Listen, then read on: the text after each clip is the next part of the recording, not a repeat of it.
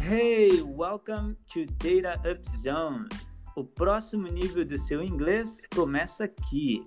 Meu nome é Leonardo Silva Eu sou a Adriele Ribeiro. e no episódio de hoje iremos praticar a milestone form. O principal objetivo de cada uma dessas milestones é criar um ambiente de imersão para que você, que está começando no inglês, possa desenvolver o seu inglês de forma simples, prática e eficiente. A aquisição de uma língua acontece de forma gradativa.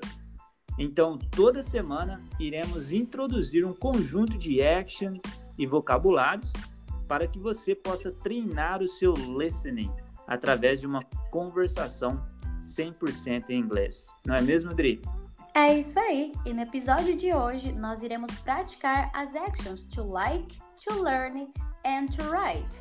Você irá encontrar a definição das palavras na descrição desse episódio. E aí, pronto para começar? Yes, let's roll. To like, To like, to learn. to learn. Léo, what do you like? I like to learn. What do you like to learn? Oh, I like to learn English. Oh, of course. Do you like to learn English? Of course, I like to learn English. And do you want to learn Spanish? Hmm, maybe. Maybe I want to learn Spanish. As you know, my brothers speak Spanish. So I want to learn Spanish to speak with my brothers. Oh, nice. Do you want to learn Spanish? Yeah, I want to learn Spanish. Or maybe I want to learn French or maybe German. Hmm. Do you like to learn languages? Of course, I like to learn a language. Do you? Yes, of course. As you know, I like to learn languages. As you know, what does it mean? Oh, uh, as you know, mm, you know my name, right? Right. So, as you know, my name is Leonardo. You know that I have brothers, right? Right. So, as you know, my brothers are Renan and Eduardo. As you know, I like to learn languages. As you know, I speak Portuguese. As you know, I speak English. Hmm. Oh, I see. So, as you know, my name is Adriele. That's right. I know your name is Adriele. As you know, I like to learn a language. That's right. I know you like to learn languages. As you know, I have two sisters. Yep. I know you have two sisters. And I know you like to eat. That's right. I like to eat a lot. What do you like to eat for breakfast? I like to eat bread, I like to eat cake, and I like to eat cheese and ham. Oh, and what do you like to drink for breakfast? Sometimes I like to drink milk. Sometimes I like to drink coffee. And sometimes I drink juice. Oh, I see. Do you drink water for breakfast? Yes, sometimes I drink water for breakfast. Do you? Yes, I like to drink water in the morning. I like to drink water and coffee in the morning, but I don't like to eat. Oh, you don't like to eat in the morning? Yeah, mm, I don't like to eat in the morning. So I drink water or coffee in the morning. Sometimes I eat fruits in the morning, but just sometimes. I see.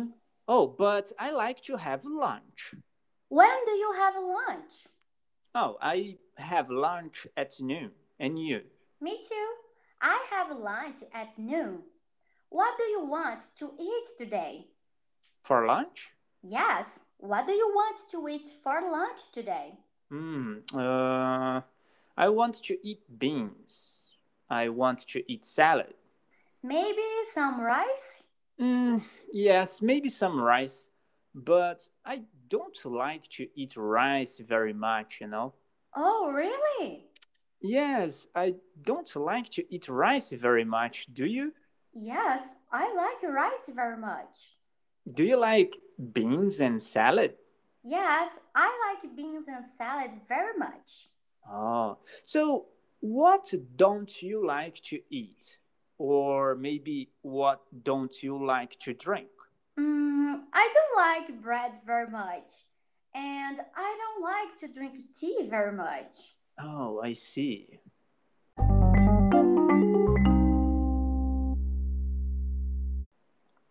To write. To write.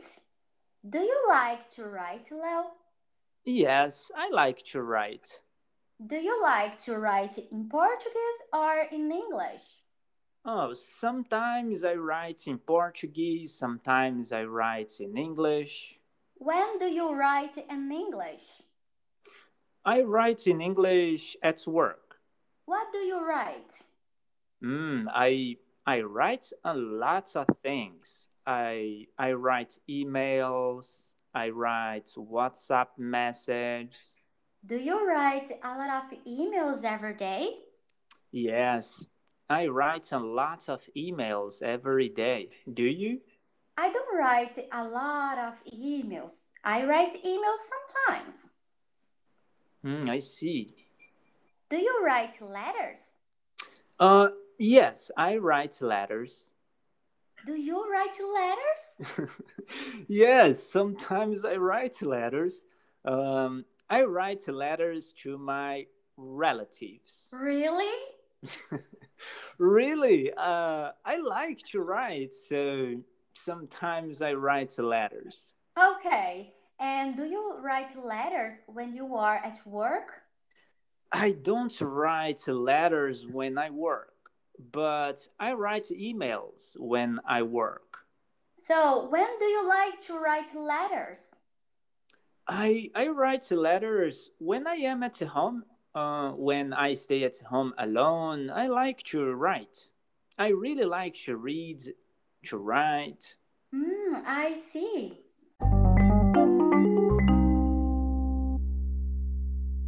Days of the week. Days of the week. What are the days of the week? Hmm. We have Monday, Tuesday, Wednesday, Thursday, Friday, Saturday, and Sunday. Oh, I see. So, when do you work, Leo? I work every day.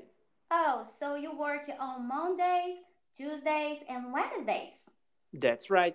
On Thursdays, on Fridays. Hmm. Do you work on Sundays? I don't work on Sundays, but I work on Saturdays.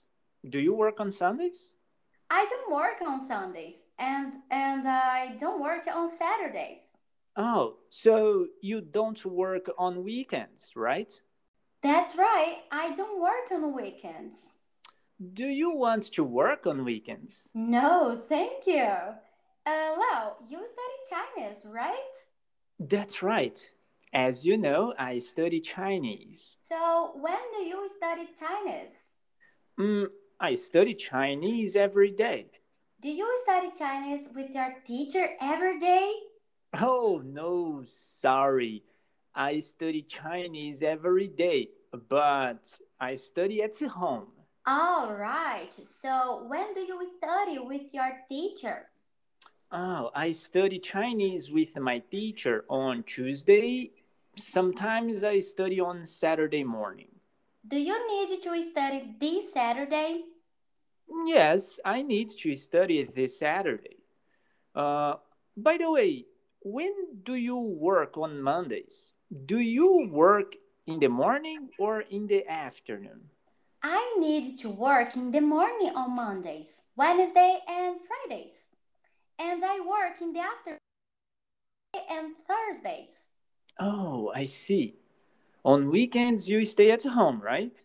You don't work on weekends. Yes, I like to stay at home on weekends. Do you stay with your family?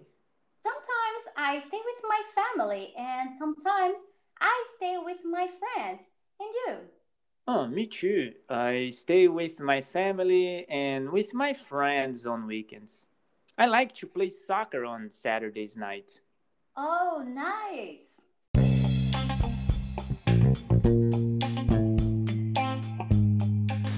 Alright, muito bem. Esse foi o nosso conteúdo de hoje e muito importante, não tenha receio de repetir este episódio quantas vezes necessária. Lembre-se que a repetição é um processo fundamental para a aquisição de uma língua e eu espero que você tenha gostado desse episódio. Não esqueça de favoritar esse podcast para não perder o próximo episódio e nos falamos em breve. Cheers!